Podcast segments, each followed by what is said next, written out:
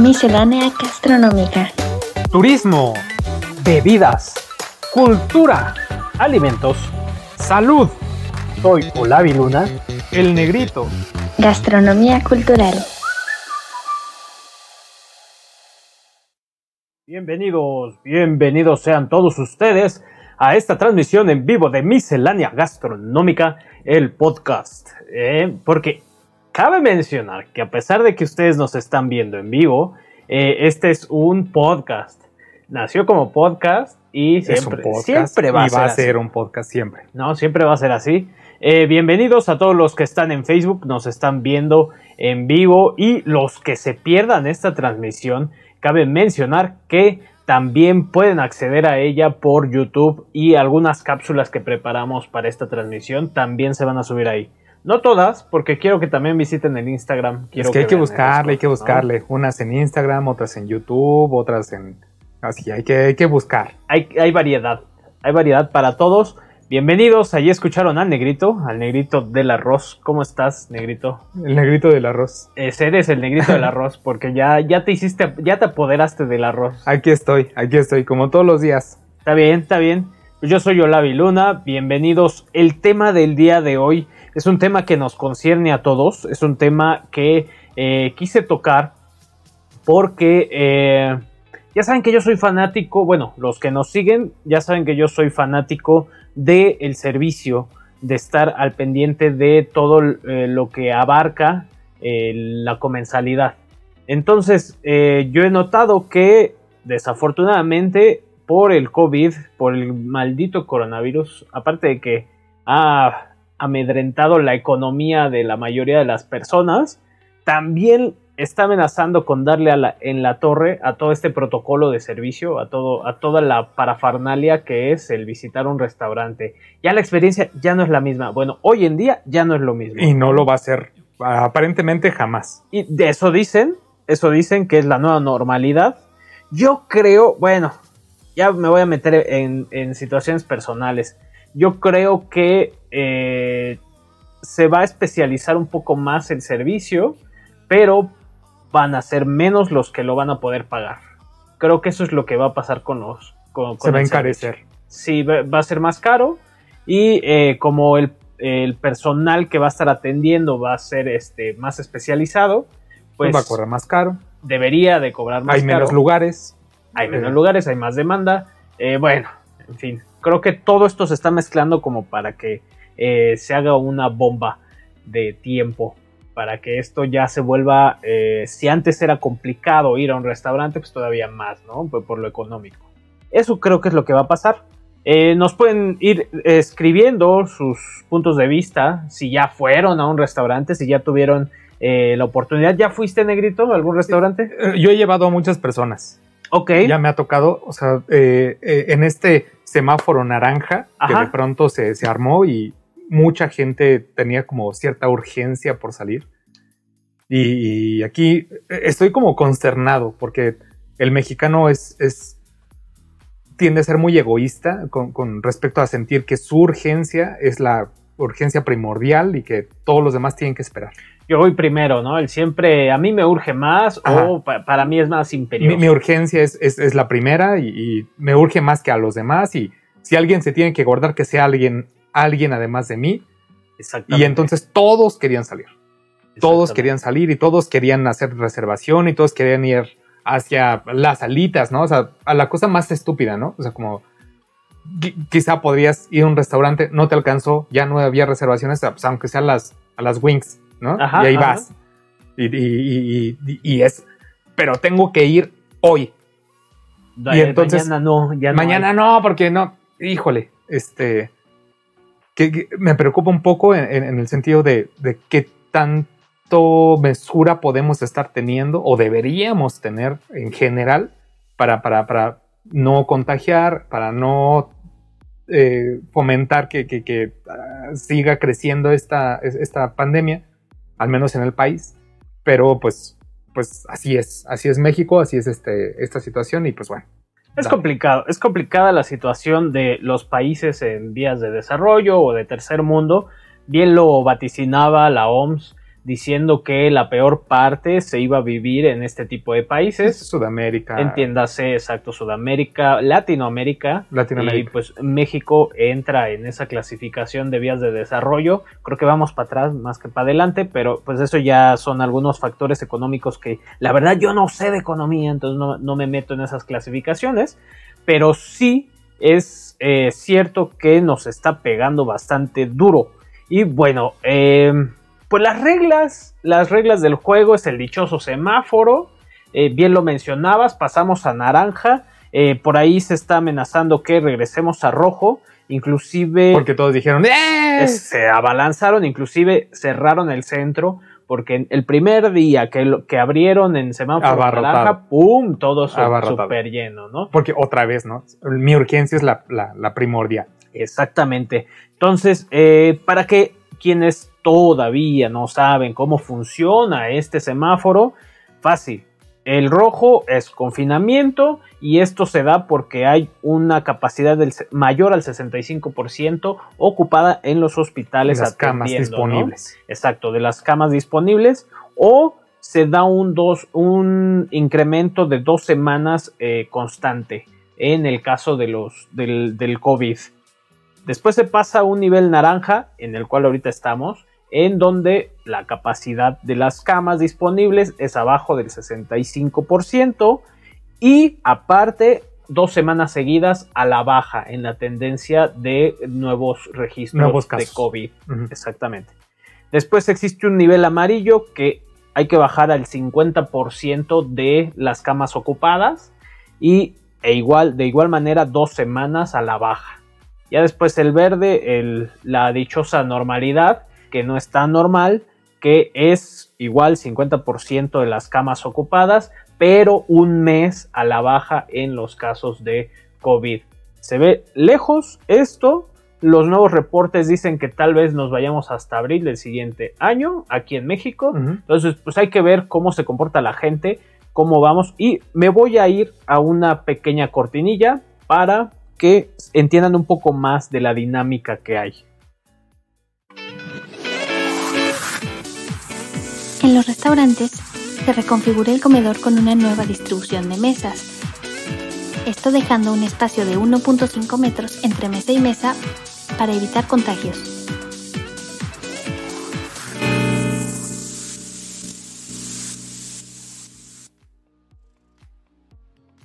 Hemos vuelto y están viendo el pocillo de la suerte del negrito. Eh, no encontró vasos y entonces agarró el pocillo. Pues en lo que haya. A veces aplica, a veces aplica. Bueno, pues eh, bienvenidos de este cortito. Definitivamente eh, todo ha cambiado en los restaurantes y hay reglas que se deben de seguir para los restaurantes que ahorita ya están abriendo. Que me di a la tarea de investigar qué dicen las, eh, las pues, normas. Las normas oficiales, ¿no? Y fíjate que el gobierno mexicano es un poco eh, laxo en, este tipo de descripciones de cómo es que debo de atender yo, cómo es que debo de adaptar mi espacio. No claro. No es tan claro, sí es muy ambiguo. Fíjate, para empezar dice que entre mesa y mesa debe de haber un metro de distancia. Escuchen bien todo lo que voy a decir. ¿eh? Un metro de distancia entre mesa y mesa y se va a ocupar una mesa sí, una mesa no. Una mesa sí, una mesa no. ¿vale? Entonces deberías tener como aproximadamente tres metros entre mesa ocupada y mesa ocupada. Ah, dos, metros y medio más o menos, entre dos metros y medio y tres aproximadamente. Eh, luego dice, contar con gel antibacterial, agua, jabón y toallas desechables. Eso es lo mínimo que, con lo que debes de contar. Posteriormente, al personal lo tienes que proveer de uniformes que solamente van a utilizar en el establecimiento, con, con gogles, protectores, mascarilla y guantes. ¿Vale? Gogles, no caretas, gogles. Hago hincapié en eso porque jamás menciona las dichosas caretas. Hace poco fui a una taquería y traen una como careta, pero al revés. Ajá, ajá. Nada más aquí. Sí, de abajo hacia arriba. De, de, abajo hacia arriba y que te tapa la boca. Y está las, curioso. Las que utilizan normalmente eh, el personal de salchichonería en cualquier este centro comercial, ¿no? Bueno, al menos los del sur. cabe mencionar. Porque Cualquiera del sur. porque los del norte no. Eh, bueno, desinfección del equipo de limpieza al final de cada turno. Llámese trapeadores, trapos, bla, bla. Lavado y desinfectado eh, de todos los platos y de todas las verduras, de todos los, de todo lo crudo, vamos a llamarlo así. Eh, obvio, obviamente no carnes, porque pues, sería imposible desinfectarlo en una solución de cloro. Con una concentración del 4 al 6% de cloro, es decir, 10 mililitros por cada litro de agua. Aprox. ¿No? Eso dice, luego dice fomentar el lavado de manos y estornudo de etiqueta entre los comensales. Eso es todo lo que dice, no dice más, no dice este cuántas personas Ocupación por del mesa, 30%, por ahí ah, había escuchado. no lo dice la normativa del gobierno. Lo han mencionado en algunas este ¿cómo se llama? campañas, en algunas este entrevistas. Notas y lo que sea, pero, Notas. pero en, la, en la norma no está. Pero en la norma, eh, de- eh, dentro del- de la página de internet, no existe Y tal- si te dice una mesa sí, una mesa no, pues puede estar llega- llegando al 60% de ocupación, más o menos. Oh, eh, es que tienes que también dimensionarlo en, eh, y los espacios cuadrado, que estás ¿no? ubicando, Entonces, no sé, pero, pero, pero no, no, no te quedas en 30%, No, un poquito más del 30%. un sí, 40, sí lo ocupas. 50 quizá. Yo creo ahí. que sí, 40, 45%, por ahí anda la ocupación. Eh, pero ojo, es bien ambigua y los mexicanos somos bien colmilludos. Y, ta- y ta- y también falta ver que haya una persona supervisando. O sea, porque ahí, ujú. eso es lo que tienes que hacer. Pero de esto a que haya un inspector que está yendo y midiendo así de, ay, ve esta distancia, no sé qué. Honestamente, yo no creo que haya. Yo Y los si vi. hay, se, se puede prestar muchísimo a, una, a un payolazo ahí de, de, a, tú a no las digas tranzas, nada, ¿no? a las tranzas. No sí. digas nada, ahí está tu mordidita. Tú quédate callado, güey, déjame llenar, abarrotar mi lugar. Yo ya los vi, eh, andan inspeccionando, eh, pues al azar, no puedes cubrir todo, Todos. ¿no? Eh, pero ahí sí no sé cuál sea su labor. Que por cierto, por estadísticas, eh, pues las entidades aquí en México son muy cuestionadas y poco valoradas entre el público y les tenemos muy poca confianza, ¿no? Y pues, se lo han ganado a, a pulso. Eh, ya casi llegamos a la media, pero no quiero dejar de mencionar que estas normas que comenté son dadas por el gobierno. Y luego vienen las normas de la Canirac, ujú. que son un poquito más estrictas. Vámonos al corte y ahorita regresamos eh, hablando de estas partes.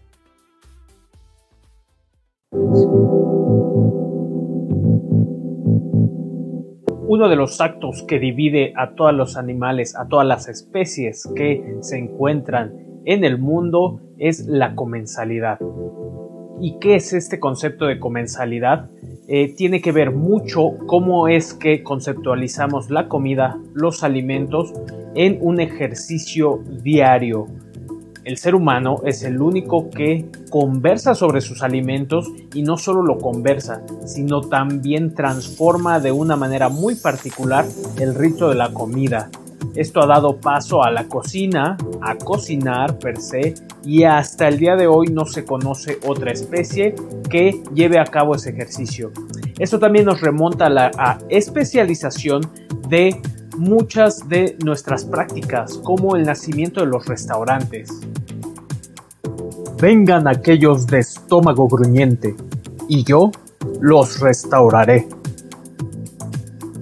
Bajo esta leyenda eras bienvenido en uno de los primeros establecimientos que se dedicaron a popularizar el uso de los alimentos y las bebidas como un medio de restauración, no solamente eh, como se utilizaban anteriormente en las cortes o en los eh, grandes banquetes, sino este tipo de lugares ya especializados para los viajeros. Y la leyenda bien dice, vengan aquellos de estómago gruñente y yo los restauraré. Con esta leyenda, Dossier Boulanger da nacimiento el primer restaurante, se considera el primer restaurante establecido en París en 1765 bajo el nombre de Champs de Odisseau. Disculpen si mi francés no está bien pronunciado, pero la idea de Boulanger era que llegaran los viajeros a restaurar sus almas, a restaurar el estómago, a descansar de ese viaje arduo y lo distinguía mucho de las dichosas posadas o los monasterios que con anterioridad ya daban este tipo de servicio. ¿Y qué era lo que lo distinguía? Pues era el refinamiento de los alimentos gracias a que la Revolución Francesa deja a la servidumbre sin eh, mucho empleo por ahí de 1789, este tipo de establecimientos se empieza a dotar de grandes profesionistas en la cocina, en el servicio, y entonces nace por fin una restaurantería que se acerca bastante a lo que hoy en día conocemos.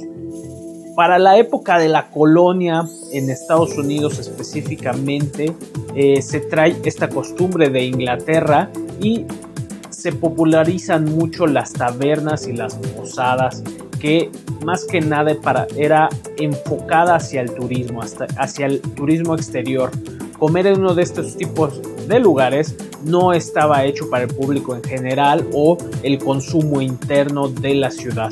Posteriormente, para la revolución industrial, estoy hablando del año 1880, se hace eh, una reforma en cuanto a los precios de este tipo de lugares, de los restaurantes, eh, para que se hiciera más accesible al público en general. Y eso abre mucho las posibilidades del comercio interno ya no nada más los turistas eran los que podían comer en un restaurante. Para ese entonces el negocio interno, es decir, el turismo interno ya estaba cautivo, ya podías tú poner una fecha en específico, tampoco era una eh, costumbre diaria, sino era una fecha en específico para ir a comer a un restaurante. Y después, eh, gracias a Estados Unidos, nacen las cadenas eh, de restaurantes. Ahora, ojo con esto, a finales del siglo XIX estalla por fin toda, eh, toda la corriente de restaurante, pero Cabe mencionar que existen varias clasificaciones eh, dentro del servicio de los restaurantes.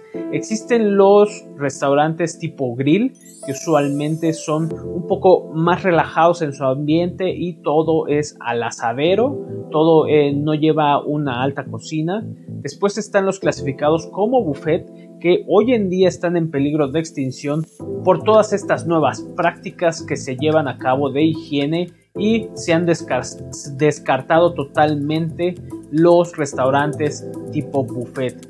También existen los de especialidad como los, los vegetarianos o los veganos o los restaurantes que solamente cocinan comida de una sola nacionalidad. También están los restaurantes de comida rápida que se han popularizado bastante y con esta opción de llevarlo a tu casa han ganado bastante popularidad. Por otra parte, puedo mencionarles los restaurantes de alta cocina que si quieren consultar un poco más al respecto, vayan a Fine Dining para que se enteren de qué trata este tipo de servicio. Y por otro lado están los restaurantes bares, que no es necesario pedir un platillo complejo para poder consumir bebidas alcohólicas. Ahora, si bien recordamos las enseñanzas que nos deja Lilat Sabará, que fue el primer gourmand del mundo, es decir, el primero que considera la comida como eh, un deleite hedónico, bien remarcaba que un restaurante debería de tener cuatro factores. El primero es un ambiente distinguido que actualmente se respeta. El segundo es el servicio amable Ojo con eso, conozco muchos restaurantes que no respetan esta regla. También debe de contar con una cocina privilegiada, es decir, destaca de la comida casera que estamos acostumbrados por último, una bodega sobresaliente. ¿A qué se refiere con bodega sobresaliente? Muchas veces esto era referido al tipo de bebidas que uno puede consumir en ese tipo de lugares y usualmente eh, son bebidas que no encuentras en casa. Vamos a ver qué nos depara en cuanto al servicio a ver si se mantiene con estas nuevas normas de higiene y distanciamiento social que nos han impuesto el COVID-19. Vamos a ver si esto perdura y vemos nacer una nueva era dentro de la restaurantería.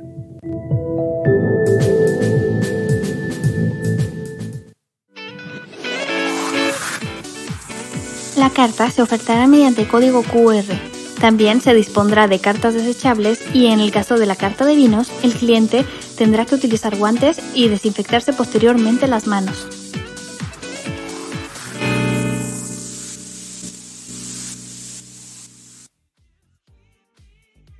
regresamos. Tu, tu, tu, este intermedio, este intermedio, eh, pues es para conocer un poco más de los restaurantes, cómo nacen y cómo se están transformando. Eh, como lo decía desde antes, creo que es una nueva era para la restaurantería vamos a ver un poco más de especialización, pero se va a encarecer y vamos a, ya va a estar más complicado ir a un restaurante. no, va a ser tan fácil, se va a empezar a volver una actividad de lujo. Sí, me acuerdo mucho de esas películas futuristas, este, en donde te muestran un mundo distópico, en donde valió gorro todo y ves a los ricos teniendo todavía los meseros, atendiéndolos, y los otros comiendo sol green o cómo se llamaba esa cosa. onda como, como los juegos del hambre, ¿no? Ah, ándale, cosas así. Así, hasta vomitando para poder comer más. Ajá, ajá, Tipo Roma. Sí. Y, los demás así de, ay, pues tengo carbón. Lo que, lo que alcanza. Bueno, pues bienvenidos de este corte y les tengo pendiente un tema sobre eh, la Canirac. La Canirac. ¿No? La Canirac siempre va un paso más adelante.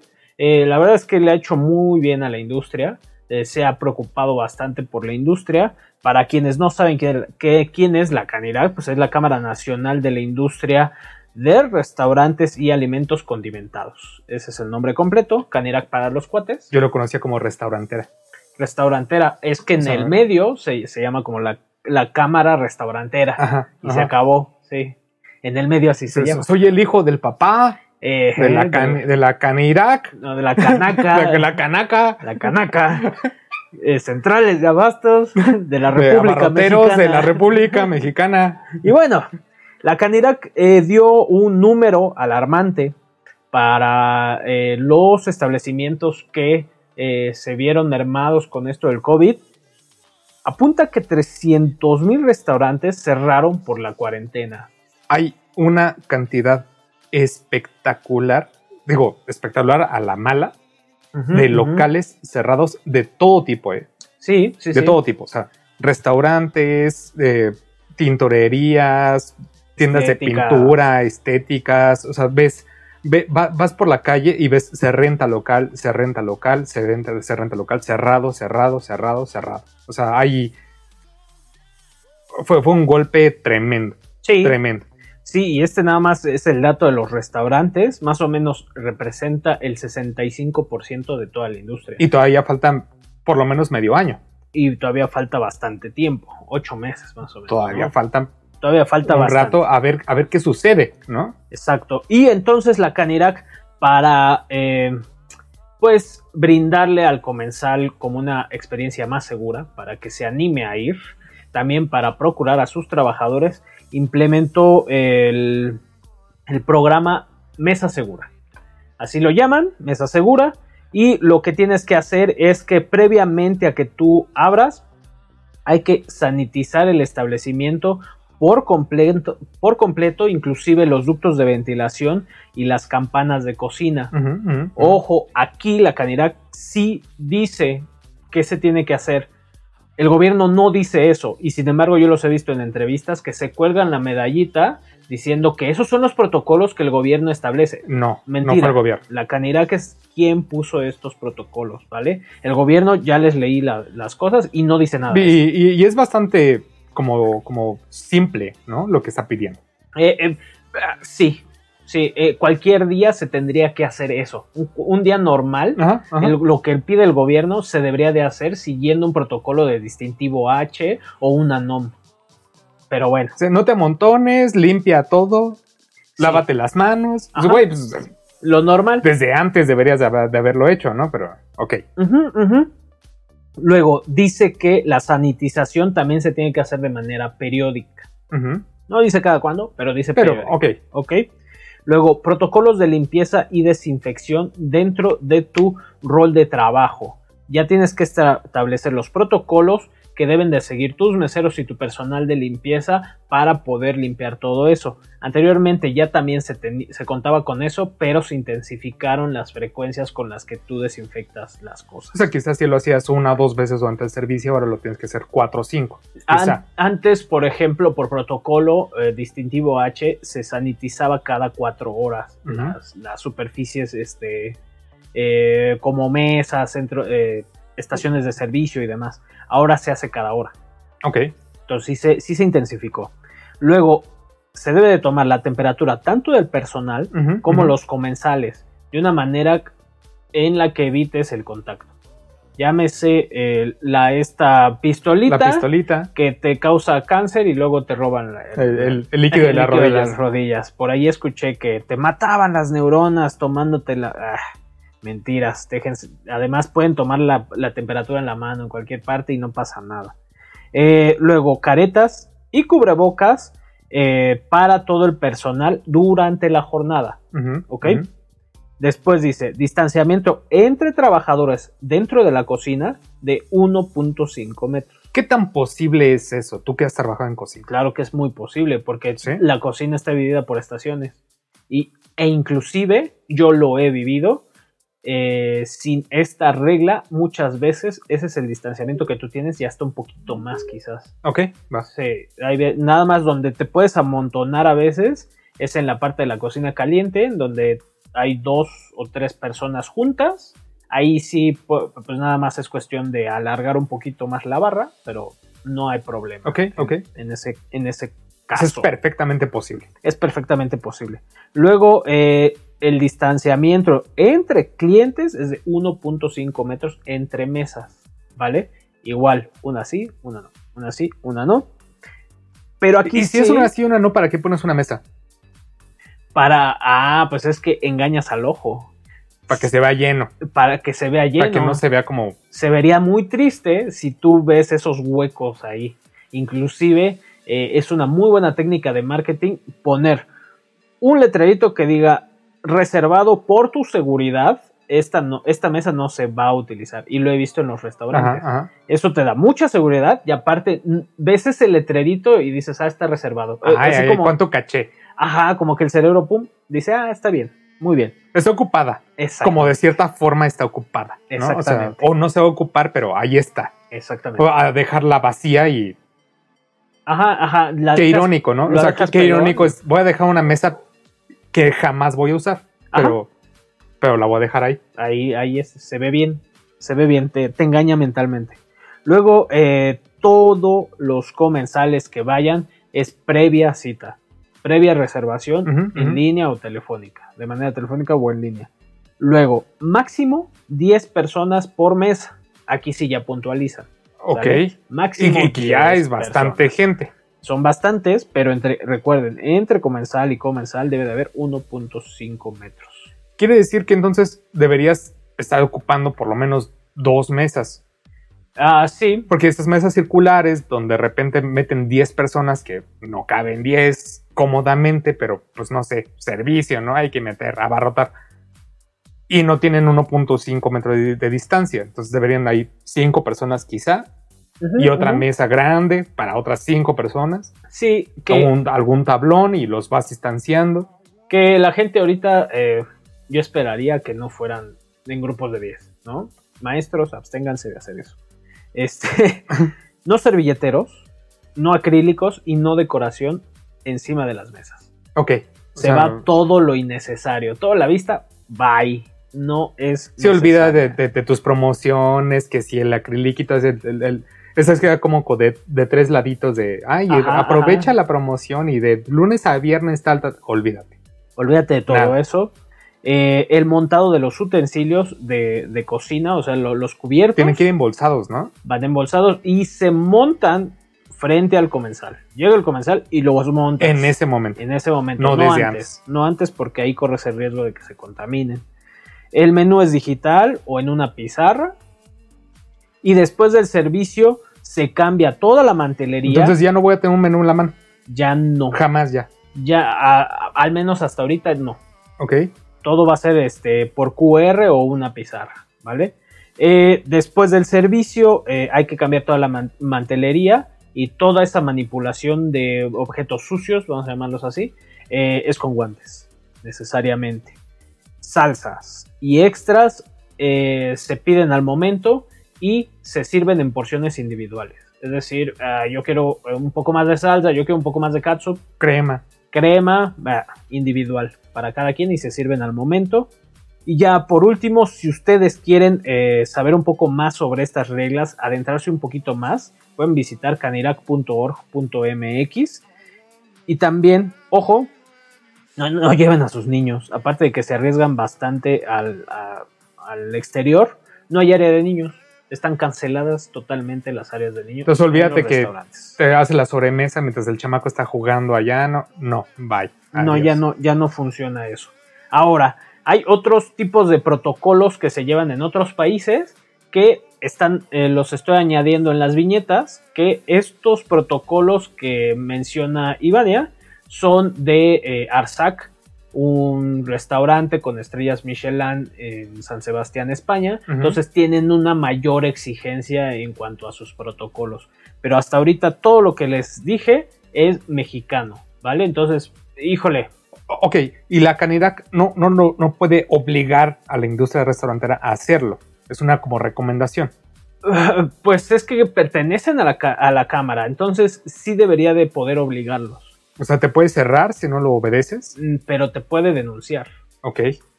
Ok.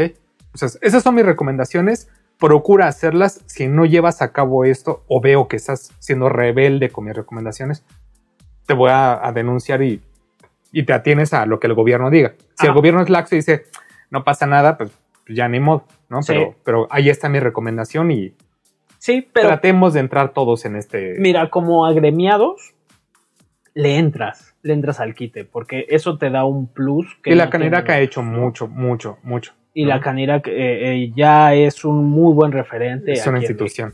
Aquí en México es muy buena. Y ojo, eh, he estado platicando mucho con, mi- con algunas amistades que tienen eh, pues, restaurantes, tienen negocios. Y me dice, mira, sacando los costos eh, en cuanto a desinfección, en cuanto a trabajar al 40%, todo eso, yo tengo que echar a andar eh, las estufas como un servicio normal para lo que están planeadas. Tengo que pagar la luz de un servicio normal Ajá, ajá, ajá. tengo que pagar sueldos normales. Y me dicen, O incluso ma- mayores si estás hablando de, una- de un servicio especializado. eh, no pagan el No, servicio. no, no, no, pero, especializado. pero eventualmente quizás se conviertan. encarezca. Posteriormente, quizá con los cursos que están tomando lo- los meseros, puedan, Posiblemente puedan exigir un poco más. Este, pero sí, los propietarios, hay algunos propietarios que me dicen, ¿sabes qué? Prefiero no abrir. Porque me sale mucho más caro y mi, mi nivel de ganancia es poquito. O voy a aprovechar que ya puedo abrir, pero cierro totalmente y llámame, haz tu pedido Y te lo mando. o levanta tu pedido ahí y ahí te lo doy. O sea, todo para llevar, Nada más. Olvídate de que estoy. Porque tengo que comprar las bolsitas y el desinfectante. Y entonces, ah, es mejor te lo, te lo mando a tu casa y San se acabó. Me sale más barato pagar el envío, que tú no lo pagues, yo lo pago, Sí, es un, pero me sale mucho más un barato. vato en bicicleta que a lo mejor hasta gana por propina. Ajá, ajá. O sea, vas a ganar lo que te dé la gente a la que le entregues. Y punto. Exactamente. Y bueno, así es el caso del COVID y los restaurantes. La verdad es que eh, yo esperaría un cambio en cuanto a la comensalidad, un cambio en cuanto a nuestras costumbres de consumo. A los Eh, precios, a- a- al a carácter, muchas al- cosas. al- Y, y yo espero que eh, vaya para bien, porque siempre me he quejado de la industria que no toma en serio la- el trabajo y anda contratando cualquier perico perro para hacer la labor de un mesero. Y es que un mesero debe de estar bastante bien preparado. No es cualquier cosa. Y ahora con estas normativas, mucho más. Yo quiero ver un mesero que te sepa servir en gueridón y seguir los estrictos protocolos de higiene. Y son bien contados los que pueden hacerlo. No, no, y, y muchas, muchos lugares donde te eh, se asume que la propina es casi como una obligación. Cuando Y el mexicano que es tan dadivoso. El dichoso ¿no? servicio. Así de, ay, no, sí, ah, pues dale, güey. A ver, espérate. El- la propina es un agradecimiento por un buen servicio. Yo siempre he peleado por eso. Ah, es que ¿por qué no le dejas? No me atendió bien. No como quiero, no como necesito. Lo estuve buscando, le tuve que estar hablando, el vato no estaba atento, le tuve que estar pidiendo, tráeme tal cosa, tráeme tal cosa, tráeme tal cosa, porque no estaba las cosas que yo necesitaba para comer. Entonces no le voy a pagar. O sea, él tiene una paga. No le voy a dar un extra. Ujú, ujú. En este momento, o sea, quizá, quizá esperemos una, un- un- una especialización del servicio donde un mesero ya se vuelvan no cualquier gato, ¿no? Sino que, empiece a ser una persona preparada, no solo en, en protocolos de higiene, sino también de servicio, que hace, hace mucha falta, mucha, mucha falta. Exactamente. Y bueno, yo los invito a todos los que nos escuchan que vuelvan a escuchar el de helados, porque terminando esta transmisión vamos a regrabar el de helados. El audio estuvo espantoso. eh, creo que ha sido de los peores audios. Se, se lo van a perder si no lo escuchan ya. ¿no? Se, se van a perder eso porque lo vamos a sustituir por el bueno. Reescuchen el de helados, vale mucho la pena escuchar ese programa. Y yo los invito la siguiente semana a que nos sigan con una parte de nuestra colección de Sabor a mí, en donde recorremos los estados de la ciudad de, De la República. Mexicana. Y eh, es el turno de Veracruz. Ok, Qué Veracruz. rico- Qué rico es Veracruz. A mí me encanta. El jarocho me encanta. Me encanta todos sus mariscos. Y. ay, pues todo me gusta de Veracruz. Creo que no le, no le conozco algo malo. De este lado estuvo el negrito. Aquí todo, como todos los días. Yo fui Olavi Luna. Nos escuchamos y nos vemos la siguiente semana. Hasta luego.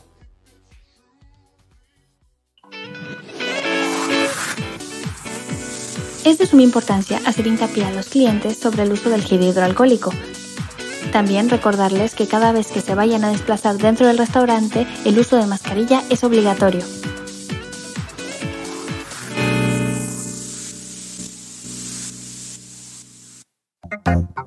¿Que ya se acabó? Es todo por el día de hoy. ¿Quieres saber más? Descubre todo nuestro contenido en YouTube, Instagram, Facebook y Twitter o en misceláneagastronómica.com. No te pierdas ningún episodio del podcast suscribiéndote en Miscelánea Gastronómica por Spotify, iTunes, SoundCloud y TuneIn.